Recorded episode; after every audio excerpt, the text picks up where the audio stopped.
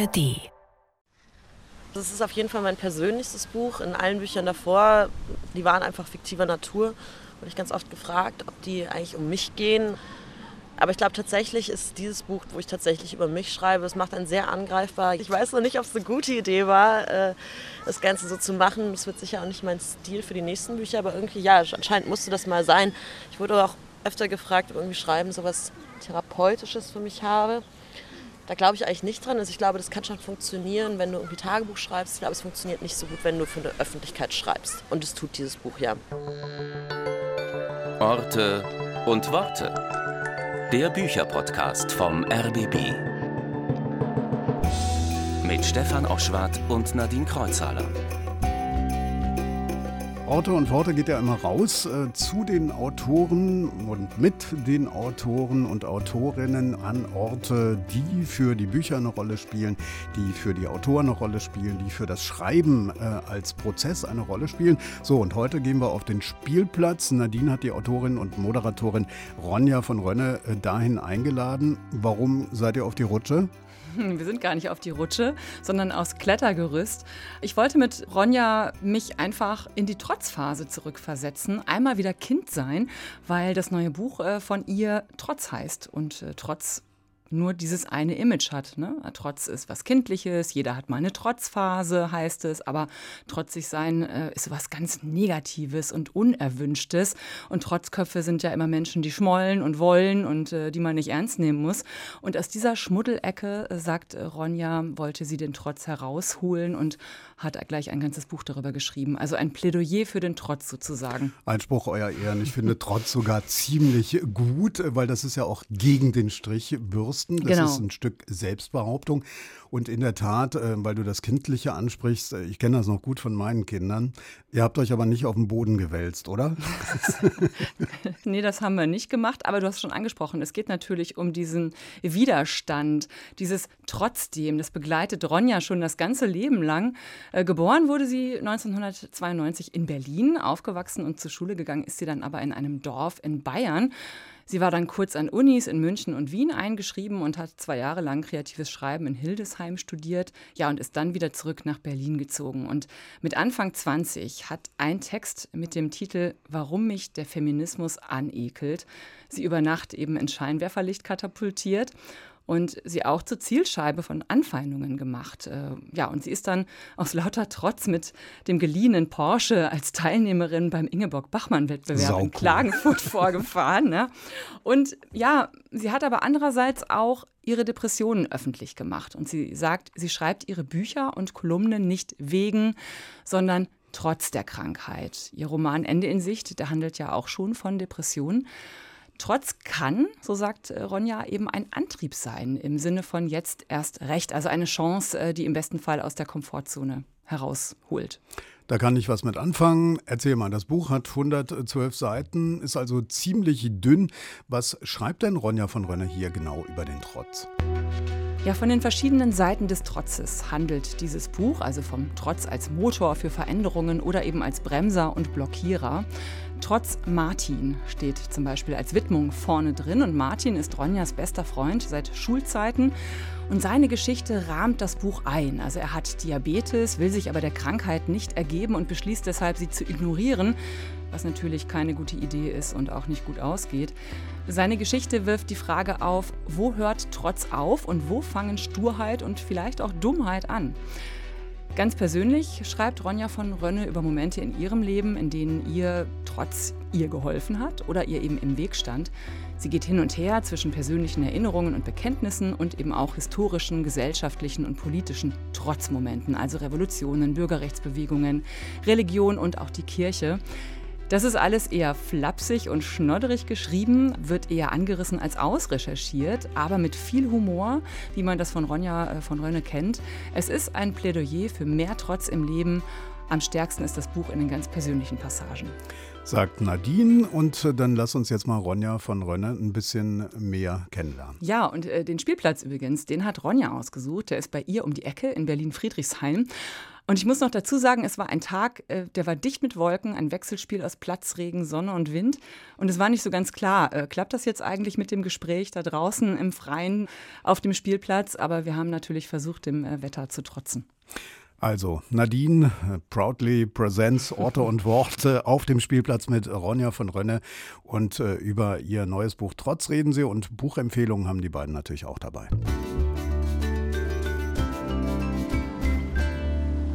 Wir sind hier jetzt auf dem Spielplatz bei dir um die Ecke gelandet. Hier steht ein riesiges hölzernes Klettergerüst in der Mitte und sowas wie ein Sandkasten. Und da ganz am Rand auf der anderen Wiese habe ich noch Schaukeln gesehen. Das ist so ein typischer karger Berliner Spielplatz. Ne?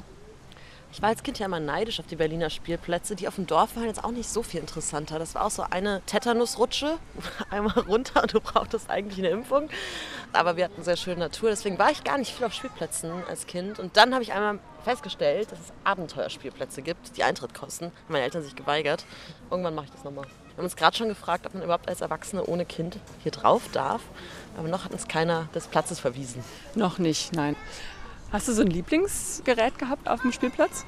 Ich mochte immer alles, was möglichst schnell ist. Ich fand die Karussells immer ganz gut, inklusive die danach rumlaufen, wie so Besoffene.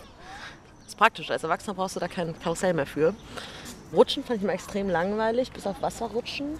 Und alles, was hochklettern konnte, kennst du diese Spinnennetzmäßigen, die so nach oben gehen, immer weiter? Oh ja, super. Die waren immer richtig gut. Die waren halt so richtig schön hoch. Ja, genau. Also die Eltern haben richtig schön Angst gekriegt. Ja. Meine Eltern hatten nie Angst, also vielleicht ein bisschen zu wenig. Ich weiß noch, dass es früher irgendwie, wenn wir zum Fluss wollten, mein Bruder war nochmal drei Jahre jünger, der war vielleicht sechs, und dann sind wir dann diesem Fluss schwimmen gegangen, da wirklich eine ziemlich reißende Strömung hatte. Das war nur so, ja, ja, kommt irgendwann wieder. Vielleicht ein bisschen zu wenig Angst. Wir sind auf diesen Spielplatz gegangen, weil ich dachte, das passt ganz gut. Dein Buch heißt Trotz da steckt auch das schöne Wort Rotz drin. Und mhm. natürlich denken alle bei Trotz direkt an Kinder, die sich auf den Boden werfen, mit den Händen äh, trommeln und schreien. Ja, genau so habe ich mir das auch ungefähr vorgestellt und äh, mancher verhalte ich mich auch dementsprechend. Wann hast du dich zuletzt so verhalten? Also äh, richtig trotzig war ich gestern, da war ich auf der Landstraße, bin Auto gefahren und jemand hat hinter mir total gedrängelt. Ich bin sehr gute Autofahrerin, aber ich bin schon irgendwie 102 oder so gefahren und ich hasse es, wenn Leute mir eng auffallen. Da wäre ich dann wirklich trotzig. dann bin ich mit 70 vor dem hergefahren, vielleicht zwischendurch 60. Er konnte auch nicht überholen. Das Ganze habe ich, glaube ich, eine halbe Stunde lang gemacht. Also je mehr der gehuptet hat, desto besser. Ich steigere mich dann auch so richtig rein wie so ein Dreijähriger. Das kann ich sowieso generell viel zu gut. Und mich in so Zustände reinsteigern. Das ist dann so die sehr unpraktische Seite vom Trotz. Ich habe das leider bei vielen Sachen auch irgendwie, wenn es zu unordentlich ist, denke ich einfach, nee, schaffe ich sowieso nicht bleibt jetzt einfach so. Also will ich auch in so Blödsinn infantil reinsteigern, ist leider schon auch etwas, was mir liegt. Manchmal ist es ja auch so eine Art Kapitulation, oder? Erstmal Augen zu. Ja, ja, das ist Vermeidungsstrategien erstmal. Das funktioniert bei manchen Sachen ganz gut. Bei Büchern ist es ein bisschen komplizierter, denn auch da arbeite ich immer so, bis ich wirklich schreiben muss, muss, muss. Ich sage immer schon meinen Lektorinnen, dass sie mir so Fake-Deadlines geben müssen. Das ist wirklich wie bei einem Kleinkind, weil ich es halt sonst nicht mache. Aber bin ja ein cleveres Kleinkind, weiß, die Deadline ist so fake. Dieses Buch habe ich, glaube ich, auch vor allem in den letzten zwei Wochen geschrieben und davor lange nicht. Und dann sehr viel Tag und Nacht. Es lohnt sich nicht immer, dieser Trotz. Jetzt schreibst du in deinem Buch, dass du gerne den Trotz von seinem schmuddeligen Image befreien möchtest. Und das Ganze hat ja durchaus äh, nicht nur einen äh, lustigen Touch, sondern hat ja auch einen ernsten Hintergrund. Also du schreibst auch trotz deiner Depression, die du halt öffentlich gemacht hast, da gehst du offen mit um und du schreibst trotz vielem. Ne?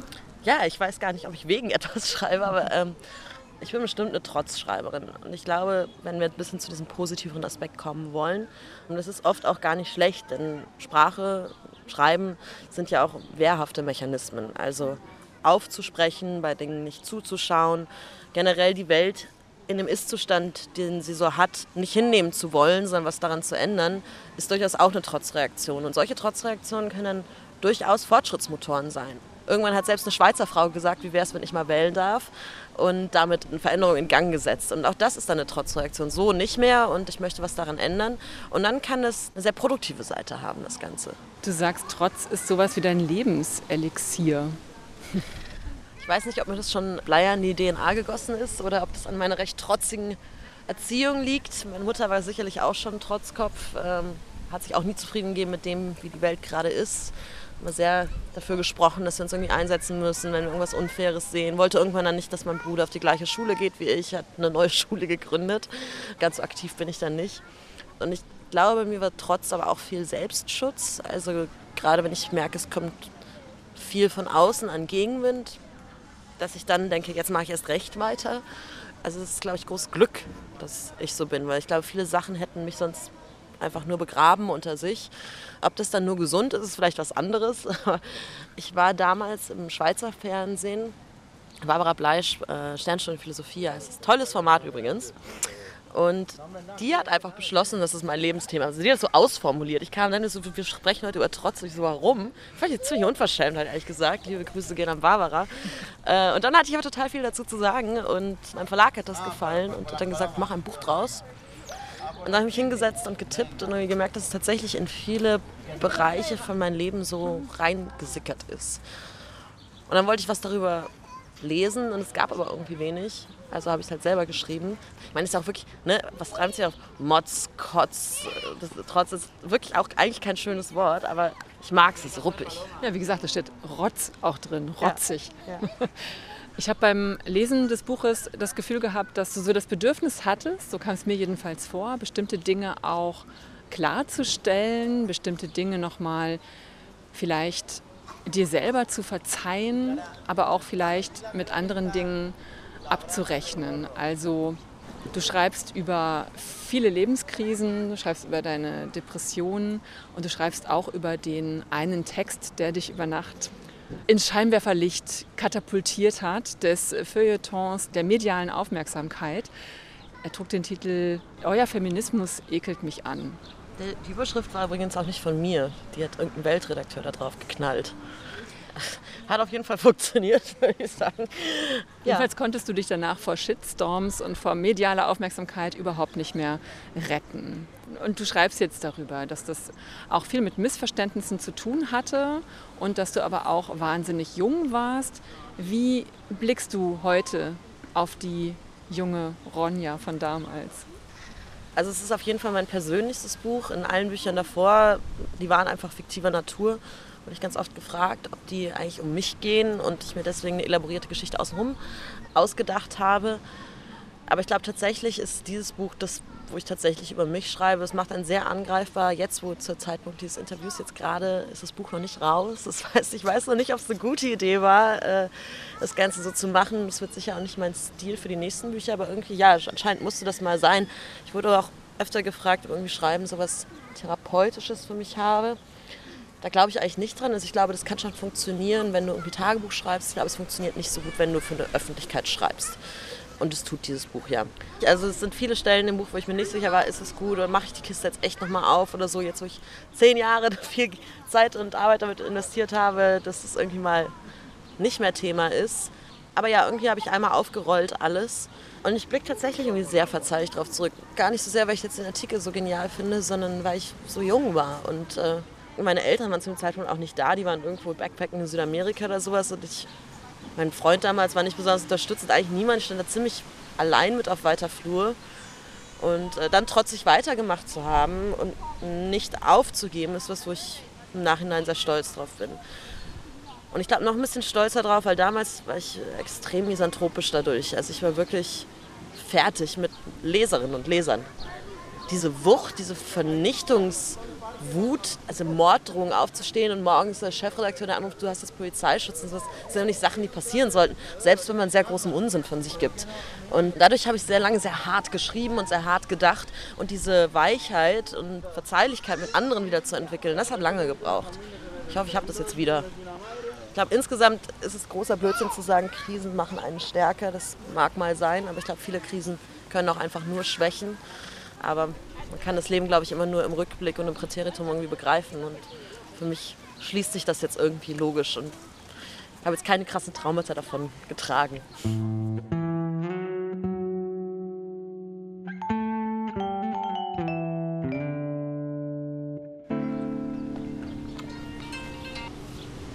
Hallo Mann. Ist es wichtig? Okay. Ich muss jetzt hier weiter. Ich rufe dich in einer halben Stunde oder sowas an, ja? Tschüss.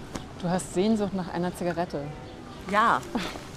Ich glaube, da müssen wir mal kurz hier raus, oder? Ja, Aus diesem umgitterten, umzäunten Spielplatzgebiet. Nicht, dass wir noch hier abgeführt werden. Unangenehm auffallen. Dann ist gleich wieder die nächste Schlagzeile da. Danke. Weißt du denn noch, mit welchem Gefühl du am Schreibtisch gesessen hast und dieses Buch geschrieben hast? Trotz? Wann hast du es überhaupt geschrieben? Also Also ich glaube eigentlich im Juni. Ziemlich knapp an der Deadline. Es war wie immer so, dass es Cover gab, bevor es das Buch gab. Das hatte ich beim letzten Buch auch übrigens. Das muss man dazu wissen, auf dem Cover ist so eine Schnecke. Und ich bekam dieses Cover, in meinem Buch kam keine Schnecke vor. Und dann habe ich Schnecke ins Buch reingeschrieben. Das ist sehr, sehr chaotisch. Und auch bei diesem Buch geht es so ein bisschen wie bei den nächsten. Immer wenn es fertig ist und ich es in der Hand halte. Ich weine immer, wenn ich erstmal die gedruckte Version so in der Hand halte. Ist äh, Tradition mittlerweile. Habe ich auch sofort Bock, das nächste zu schreiben. Wenn ich dann mit meinem Freund oder mit meinen Eltern drüber spreche, dass mir Schreiben eigentlich voll Spaß macht, schauen mich mal völlig entgeistert an. Ob ich irgendwie gestört sei. Ob ich mich noch daran erinnern würde, dass ich vor zwei Wochen heulend da saß und irgendwie meinen Ex anrufen wollte, der auch mal viel mit Schreiben gehadert hat. mich bei dem ausheulen wollte, weil es so schrecklich ist. Und gegoogelt habe, wie man Vorschüsse zurückzahlen kann. Habe mich wieder total angestellt. Dann auch immer wieder das Aufraffen. Also es ist wirklich lächerlich. Dafür, dass ich danach immer denke, es war wirklich sehr, sehr einfach. Ich vergleiche so, es gibt diese Geburtsamnesien, die man wohl hat. Ich habe keine eigenen Kinder. Dass man nach so einer Geburt vergisst, wie schlimm es war oder körperlich vergisst, wie schlimm es war, damit man einfach noch mehr davon in die Welt setzt. Äh, mir geht es bei Büchern so ein bisschen so. Ich habe schon den nächsten Buchvertrag unterschrieben. Es freut sich mittlerweile keiner mehr meinem näheren Umfeld. Die sagen so, oh nee, mach irgendwas anderes. Macht keinen mehr glücklich, aber ich freue mich wieder drauf. Solange ich noch nicht schreibe, ist alles gut. Also ich sitze meistens immer genau am gleichen Ort, am gleichen Stuhl und starre sehr, sehr lange. Dann zwischendurch denke ich, ich mache es wie Bukowski oder Hemingway, ich schreibe nur nachts und trinke dabei Whisky. Kommt nur Scheiße raus, geht überhaupt nichts. Und dann arbeite ich tatsächlich wie so ein Schichtarbeiter, wie ich so morgens ganz früh aufstehen, bevor irgendjemand anders aufsteht. Links der Tee, äh, nee, links ist zum Schreiben, rechts der Tee, ich bin Linkshänderin. Und, und dann wirklich tippen, nach einer halben Stunde darf ich dann, weiß ich nicht, eine Zigarette rauchen. Nach noch einer halben Stunde darf ich frühstücken und sowas. Ich muss wirklich mit so Belohnungssystemen arbeiten.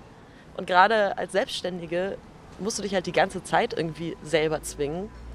Gleichzeitig will ich es ja nicht anders. Also es ist Jammern auf hohem Niveau. Du schreibst es auch sehr schön, diese Phase der Prokrastination. Und das ist dann wiederum auch eine Art von Trotz, die aber irgendwie auch nichts Gutes bewirkt. Ne? So absolut gar nicht. Überhaupt nicht. Und ich glaube auch, also äh, großer Fehlschluss ist halt gerade bei Büchern, bei vielen kreativen Arbeiten, so zu warten, bis man inspiriert sei. Das passiert einfach nicht. Also bei mir ist äh, sehr, sehr prüde diese Muse, die einen küssen soll. Kommt sehr selten vorbei. Das funktioniert tatsächlich nur durch Disziplin. Und dann einfach erstmal Scheiße schreiben und hoffen, dass während man schreibt, man irgendwie den Gedanken hat, der dann gut ist, den ausarbeiten. Das ist am Ende Fleißarbeit und ich bin nicht besonders fleißig. Ich muss auch sagen, diesmal ist es ein sehr dünnes Buch geworden. Man liest es sehr schnell durch. Das stimmt, das kann ich bestätigen. Es hat, äh, glaube ich, 107 Seiten. Ja, ja es ist äh, ein bisschen anorektisches Buch, ja. Mhm. Ich habe dich noch gar nicht gefragt und entschuldige mich jetzt schon dafür, dass diese Frage an einem doch späteren Zeitpunkt im Gespräch kommt. Wie geht es dir heute? Äh, mir geht es heute gut. Was ich morgens mir immer nie ganz glaube, äh, habe ich irgendwann gemerkt, es ist sinnvoll, mir morgens nicht zu glauben. Morgens denke ich immer, alles wird ganz schlimm. Ich habe super schlecht geschlafen. Wenn jemand Schlaftipps hat, bitte schreibt mir auf Insta. Ich schlafe super schlecht, aber ich habe vorhin noch mal mittags geschlafen. Deswegen es lohnt sich schon auch selbstständig zu sein. Und seitdem bin ich eigentlich wieder fit. Und nach diesem Interview hole ich mir Falafel. Warum ich auch gefragt habe, das ist ja schon auch immer ein Thema, wie es dir gerade geht. Du schreibst darüber auch sehr offen, jetzt auch wieder im neuen Buch, in Trotz, über deine tiefsten Krisen, über deinen ersten Klinikaufenthalt, als wirklich gar nichts mehr ging, über deine Depression eben, die dich einfach immer wieder einholt. Ne? Das ist, glaube ich, noch gar nicht so lange her.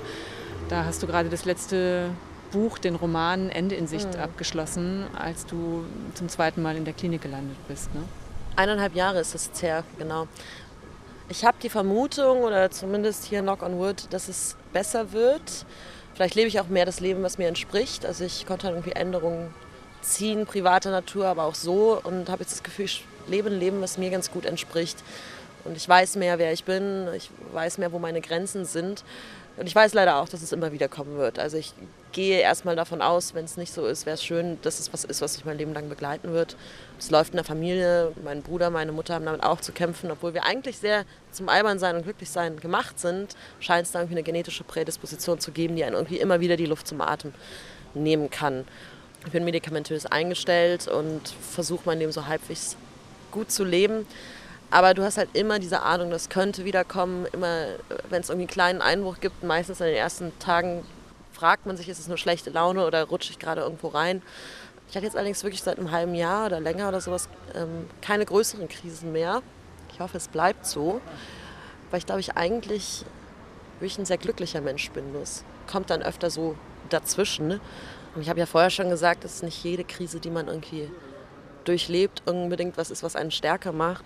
Also vielleicht auch viele Menschen, die Panikattacken kennen, wissen, dass es vor allem zu Vermeidungen führt. Also wenn man das in der U-Bahn hat, fährst du nicht mehr U-Bahn, als nächstes fliegst du nicht mehr, irgendwann hast du vielleicht Angst, das Haus zu verlassen. Es ist halt sau anstrengend, sich darum auch noch zu kümmern. Also zeitweise fühlt sich das an wie irgendwie so ein unbezahlter Nebenjob. Du kannst auch nicht alles so machen, wie es vielleicht andere machen. Du kannst nicht irgendwie rausgehen, die ganze Zeit feiern, weil du wüsstest, dich fuckt das halt anders ab als andere Menschen. Äh, du musst einfach mehr darauf achten, du musst mehr auf deinen Schlaf achten und sowas. Das ist nervig, weil ich da eigentlich keine Lust zu habe. Aber es ist halt so und andere Menschen haben mit anderen Krankheiten zu kämpfen, sichtbaren, unsichtbaren, whatever. Ist halt nur mal das Los, was ich so mitgezogen habe. Ich habe das Gefühl, alles wird besser seit 30. Ich dachte, 30 war bei mir so ein Wendepunkt und ähm, ich hoffe, es geht so weiter. Dein Buch wirkt auch ähm, sehr aufgeräumt, wenn ich das mal so sagen darf. Also es wirkt irgendwie so, als wärst du auf einmal viel mehr im Reinen mhm. mit dir selber. Ja, das stimmt auch. Bin ich auch. Also ich weiß, glaube ich, viel mehr, wer ich bin. Und dann gab es durchaus auch Krisen, die mich stärker gemacht haben. Äh, auch Trennungen und so weiter. Alles, was man irgendwie so mitnimmt im Leben haben bei mir eher dazu geführt, dass ich irgendwie weiß, wer ich bin. Ich habe ein tolles Netz an Freunden, ich habe eine tolle Familie. Also, und vor allem kann ich das jetzt halt sehen, weil das alles nützt dir halt nichts, wenn du mitten in einer Depression steckst und dann eigentlich nur noch mehr Selbsthass entwickelst, weil du all das Schöne um dich herum und in deinem Leben überhaupt nicht wahrnehmen kannst. Und irgendwie hat, ist da ein Knoten geplatzt oder sowas. Das kann ich jetzt deutlich besser ich kann Sachen besser einräumen und wenn jetzt irgendwie so ein Krisenmoment kommt, werde ich nicht mehr sofort panisch und denke mir, oh, das ist Anfang vom Ende, ich werde nie wieder glücklich sein. Ich glaube nicht mehr jedem Gedanken. Das, was man eigentlich intellektuell oft weiß, dass Dinge zum Beispiel Phasen sind, dass Angstzustände einen Anfang, Mittelpunkt, Endzustand haben und sowas, äh, kommt oft gefühlt halt nicht an. Und mittlerweile passiert das aber eher, dass ich dem nicht mehr so viel Macht einräume. Und ich kann da gar keine Tipps geben, außer älter werden. Und das hat, glaube ich, einfach geholfen, irgendwie zu sehen, wer außenrum da ist, zu sehen, wie ich mich auch verhalte. Und vor allem hatte ich letztes Jahr auch ein Krisenjahr dahingehend, dass mein bester Freund, der auch im Buch eine große Rolle spielt, sehr, sehr krank geworden ist und wir wirklich, also musste wiederbelebt werden, Bein amputiert. Das war wirklich ziemlich ätzend. Und jetzt waren wir zusammen im Urlaub. Er schwimmt beschissen, was soll ich sagen. Aber es geht halt irgendwie weiter. Und zu sehen, dass es irgendwie weitergeht und dass wir dieses wirklich fundamentale Shitshow von einem Jahr irgendwie hinter uns gelassen haben und hoffen können und die Freundschaften, fast schon Wahlfamilie, wie wir alle aufeinander Acht geben und sowas, ist einfach so, so, so wertvoll für mich und spricht irgendwie auch für mich dann, dass ich solche Freunde habe und wie ich mich kümmern kann, selbst wenn es mir sehr schlecht geht, Nacht- und Nebelaktion nach München, weil es eben schlecht geht im Krankenhaus und sowas, all das haben wir irgendwie hinbekommen. Ja, du schreibst auch darüber. 2022 muss ein wirklich ein richtiges Katastrophe. schlimmes Katastrophenjahr Katastrophe, gewesen sein ja. äh, für dich. Und, aber ich stelle es mir trotzdem wahnsinnig schwierig vor, so im Alltag damit umzugehen, mit diesem Auf und Ab und immer vor allem mit dieser Angst, die ja wahrscheinlich in einem steckt, dass das jetzt bald wieder kommt. Hast du da irgendwie, helfen dir da Routinen auch? Musst du da Routinen entwickeln für deinen Arbeitsalltag, was ja in diesem Job eigentlich fast gar nicht geht. Ich merke das ja bei mir auch. Also so Routinen entwickeln ist, ich versuche es immer wieder, aber scheitere immer wieder, weil dieser Job ja. auch so unvorhersehbar ja. ist. Ich habe ganz lange gebraucht, ich brauche genau das. Ich brauche Routinen. Und ähm, dann bin ich regelmäßig in diesen Routinen gescheitert, was mich eigentlich nur noch unglücklicher gemacht hat. Dann kommen wieder so Selbstvorwürfe genau. und so. Und irgendwann habe ich gedacht, dass es einfach Blödsinn ist, weil ich meine, seit ich Schülerin bin, ist meine Arbeitsweise völlig chaotisch und es waren durchlernte Nächte. Ich habe ein super Abitur hingelegt, ich habe alles immer hinbekommen.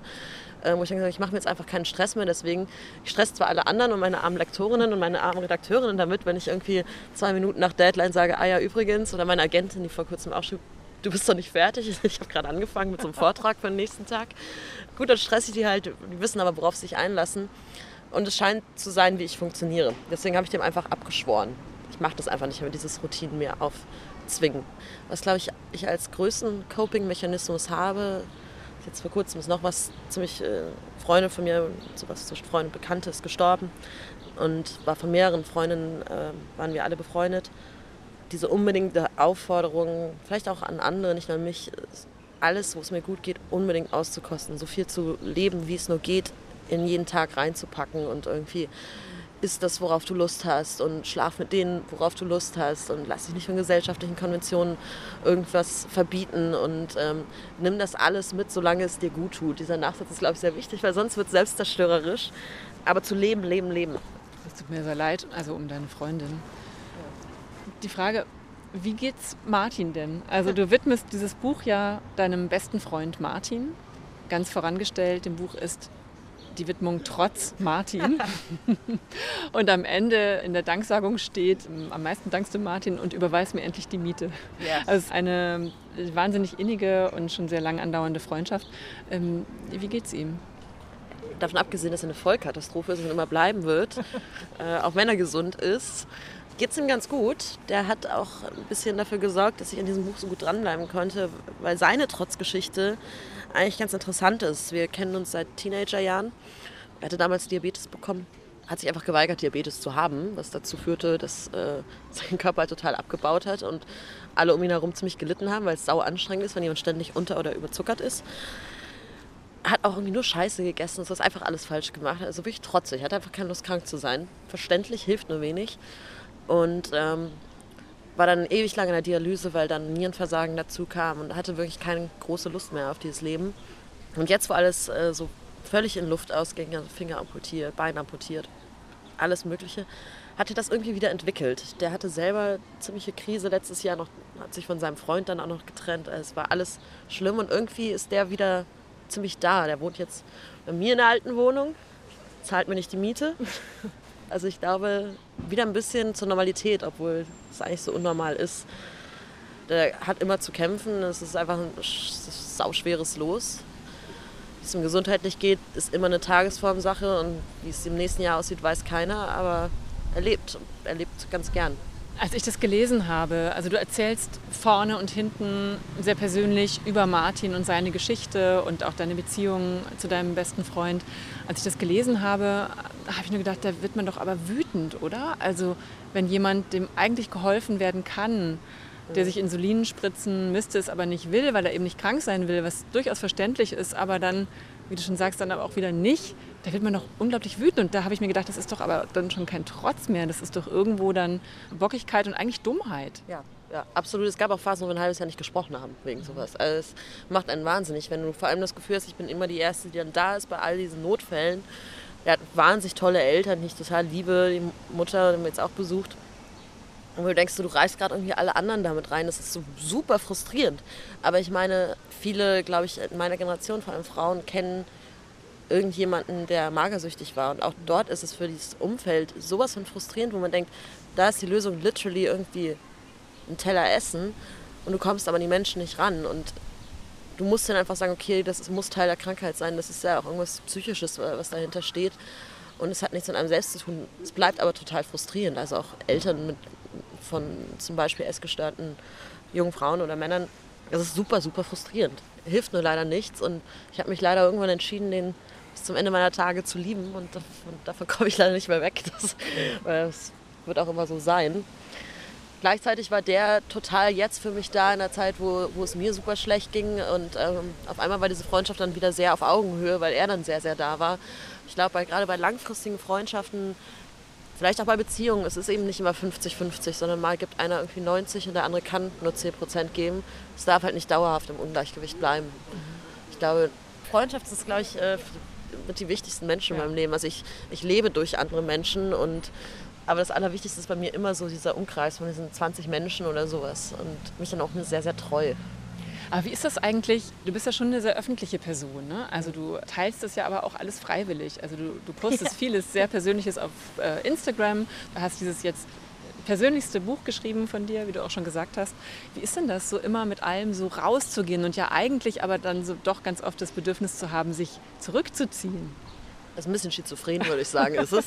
Ähm, ich glaube, ich mache das oft, weil ich von mir auf andere schließe. Und wenn ich das Gefühl habe, ich habe selbst über mich eine Erkenntnis, dann hat die vielleicht eine Art von Allgemeingültigkeit, die anderen helfen kann. Das habe ich zum Beispiel total gemerkt, als ich das erste Mal gesprochen habe, dass ich in der Klinik war, wo ich nach ein paar Wochen in der Klinik, erstmal war das Handy natürlich weg und so, darüber gesprochen habe, dass ich da bin und sowas. Und du merkst, wie viel du anderen Menschen damit hilfst. Und das Buch jetzt vor Trotz war ein Buch, wo es um eine sehr depressive Person geht, suizidale Person sogar dann irgendwie Nachrichten zu bekommen, dass dieses Buch Leute irgendwie so berührt hat und so tröstet und auf Lesungen irgendwie 80-Jährige zu haben, die weinen, weil sie zum ersten Mal sich gehört fühlen und sowas. Das funktioniert nun mal am allerbesten, wenn man sich selbst angreifbar macht. Das ist oft ziemlich radikal und bestimmt nicht immer clever und vielleicht manchmal sogar gefährlich. Aber ich möchte diese radikale Verletzlichkeit eigentlich beibehalten. Und ich meine, Authentizität ist so ein hässliches Wort, aber mich macht es irgendwie auch glaubwürdig. Ich habe das Gefühl, niemand kann irgendwas Schlimmes über mich aufdecken. Ich mache da selbst schon Geld mit, dass ich das alles erzähle.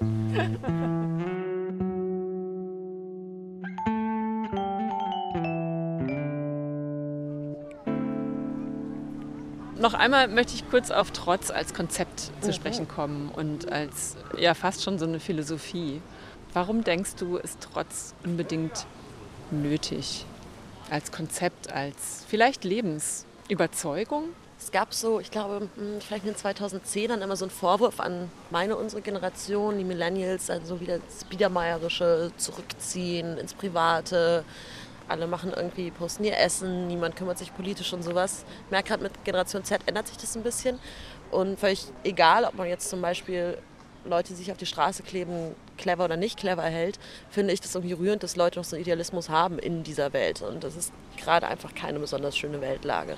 Wir haben irgendwie eine Klimakrise, die trotz, äh, die da äh, irgendwie droht. Wir haben Krieg in Europa. Es sieht alles nicht so besonders gut aus. Und in solchen Zeiten lehnt sich eine Gesellschaft auf die Idealisten, die noch da sind. Gegenteil von Trotz wäre einfach aufgeben und äh, sich, weiß nicht, mit einer Scheibe Toast auf den Grabstein setzen und warten. Und das ist einfach gerade überhaupt keine Alternative. Und man kann da ruhig ganz groß werden. Das ist wirklich für den Planeten keine Alternative, für die Menschheit keine Alternative. Wir brauchen gerade jetzt Leute, die sich irgendwie für die Demokratie einsetzen, sie AfD-Zahlen anschauen und so weiter. Es ist einfach keine Zeit für Resignation gerade. Und deswegen brauchen wir die Trotzköpfe. Die Trotzköpfe sind diejenigen, die die Zukunft entscheiden. Vom Persönlichen gehst du eben auch immer wieder auf historische und gesellschaftliche Zusammenhänge und äh, bringst Beispiele an und eben auch von Trotz als so eine Art Angstreaktion in den Fällen, wenn Leute dann plötzlich anfangen, an Verschwörungserzählungen zu glauben oder eben aus Trotz rechts wählen. Also da gehst du ja auch drauf ein. Das ist ja gerade ein Thema, was sehr aktuell ist, leider, und was auch Angst machen kann. Ne? Finde ich jedenfalls. Ja, absolut. Ähm, und ich glaube, das geht einher mit einer großen Überforderung von Menschen, die sich nicht mehr zurechtkennen. Ich meine, jetzt haben wir noch AI, die irgendwie mitreden. Ähm, Künstliche Intelligenz. Genau, äh, was wahr ist und was nicht, wird immer undurchsichtiger und auch der eigene Wirkungsbereich scheint so klein zu sein. Also man ist konfrontiert mit diesem globalen, riesigen Problem und fühlt sich selbst so klein in dem, was du irgendwie ändern kannst. Und irgendwo ahnt jeder, dass äh, während irgendwie ein Öldampfer untergeht, die kleine Bambuszahnbürste nicht viel nützt. So und hat da vielleicht keine Lust mehr drauf. Und dann kann halt eine schlechte Trotzreaktion einfach zu sein, fuck it. Und äh, mit dieser Realität glaube ich sowieso nichts. Und äh, dann glaube ich lieber dem esoterischen Aluhut-Typ auf Telegram, weil mir das irgendwie, das ist näher bei mir und damit gestalte ich meine Realität irgendwie selber. Auch Konservatismus, der ja eigentlich für sich fordert, die Welt so zu behalten, wie sie ist, funktioniert nicht in einer Welt, die sich so schnell weiter verändert. Und ähm, wenn das dann zu Stillstand und zu Fortschrittsverneinung führt, dann wird es einfach gefährlich, beziehungsweise einfach völlig illusorisch.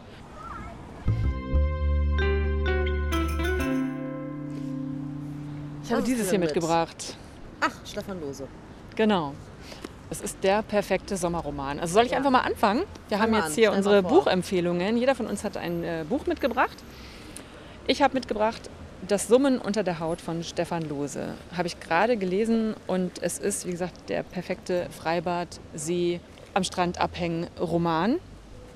Also Stefan Lose hat ja auch in seinem anderen Roman, Der faule Gott, auch schon das geschrieben. Ich gelesen. Das war ganz toll. Ah ja, ja, ich ja. fand es auch ganz toll. Und ja. daraufhin habe ich dann dies hier, war ich sehr neugierig Und da schreibt er ja auch schon so über diese Übergangszeit zwischen Kindsein Ja. und Erwachsenwerden, Pubertät und Heranwachsen. Und das macht er eben hier auch wieder. Und da geht es um Julle, der ist 14 und ähm, hängt mit Freunden im Freibad ab, spielt noch mit Modellautos. Und gleichzeitig kann er aber an nichts anderes mehr denken als an die Geschlechtsteile seiner Mitschüler. Und es spielt 1977 in Hamburg und äh, Julle weiß schon, seit er elf Jahre alt ist, dass er schwul ist. Und ansonsten weiß es aber keiner, nur seine ältere Schwester. Und er möchte auch auf gar keinen Fall, dass das rauskommt. Und dann kommt Axel neu an die Schule, in seine Klasse und Julle ist sofort schockverliebt. Und ich lese mal kurz ein Zitat vor. Da heißt es, Axel hat sich in die vorletzte Reihe gesetzt, auf den freien Platz neben Guido, rechts schräg hinter mir. Meine rechte, ihm zugewandte Seite wurde zu einer Art Antenne. Keine Antenne, wie man sie sieht, mit Stäben und Drähten, eher eine empfindliche Fläche, die summend warm wurde.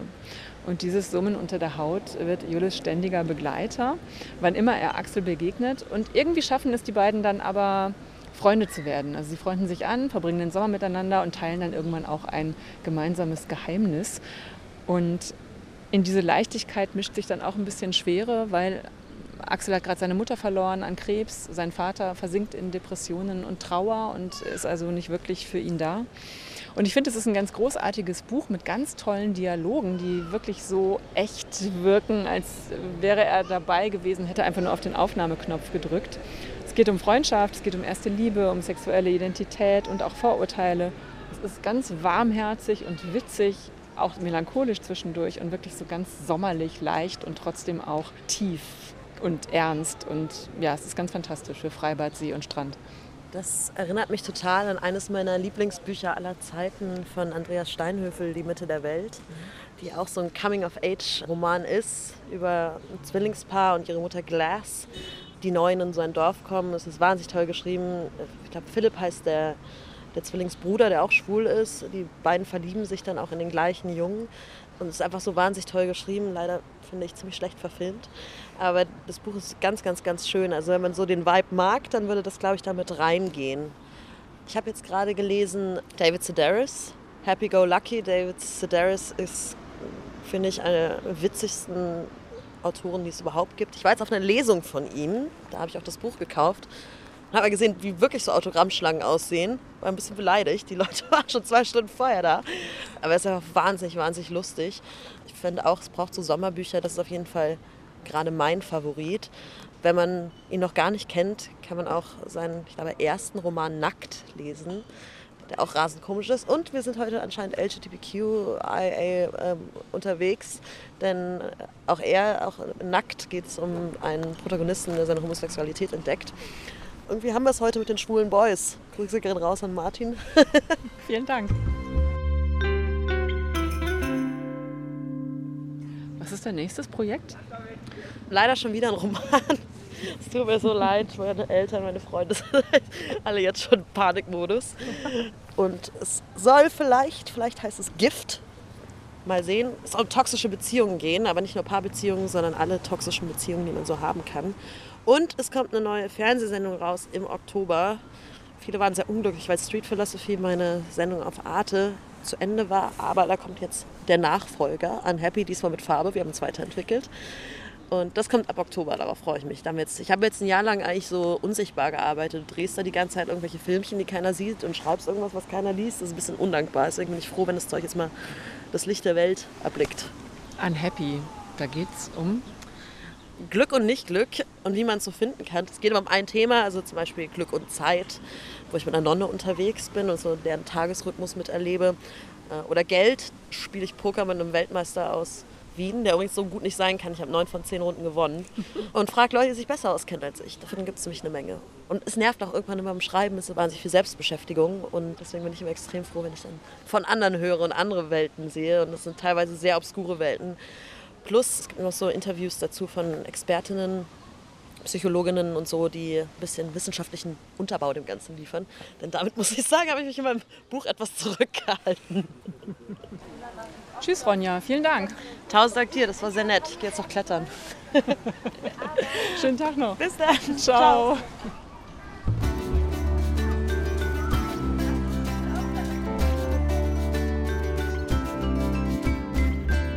So, Nadine war also mit Ronja von Rönner auf dem Spielplatz. Ich habe gelernt, Trotz hat auch positive Seiten und es lohnt sich, dem Wetter zu trotzen. Oder seid ihr noch nass geworden? nass geworden bin nur ich und zwar so richtig, nämlich kurz nachdem wir uns verabschiedet haben und ich noch so ein paar Fotos gemacht habe, da hat der Himmel seine Schleusen geöffnet und es prasselte auf Berlin Friedrichshain hinab. Also ein richtiger Platzregen, aber egal. Es war halt irgendwie wie bestellt. Ne? Also in den anderthalb Stunden, die hat so ungefähr unser Treffen gedauert, war es trocken. Trotzanfälle haben wir übrigens äh, an dem Tag nicht miterlebt. Hm. Wem würdest du denn das Buch empfehlen? Allen, die Lust darauf haben, etwas zu lesen, das kurzweilig ist und unterhaltsam, äh, rotzig geschrieben, selbstironisch und lustig, aber trotzdem auch in die Tiefe geht. Also wer wie Ronja von Rönnel zum Beispiel mit Depressionen kämpft, kann hier, glaube ich, Mut schöpfen. Oder wer, wie ich auch, prokrastiniert, kann mit äh, Ronja von Rönne darüber lachen und sich auch ein bisschen damit versöhnen.